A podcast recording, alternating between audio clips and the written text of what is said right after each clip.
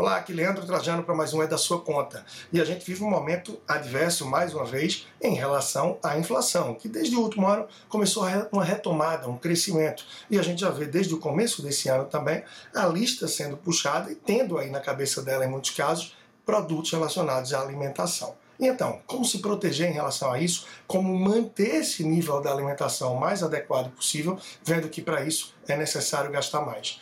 É importante que você tente equilibrar as suas idas aos mercados, aos supermercados. Afinal, quanto mais você vai, mais possibilidade de ter a cesta ou o carrinho vazio nas mãos e com isso mais itens supérfluos que podem ser colocados. Então, tentar equilibrar isso para que você vá uma vez a cada 15 dias ou uma vez a cada mês, de acordo com a sua realidade e a dinâmica de casa. Tentar também fazer uma lista para que você saia de casa tendo conhecimento daquilo que realmente falta e que você vai priorizar, procurando o máximo possível focar naqueles itens que são essenciais e que cabem na sua rotina, no momento e na sua realidade financeira.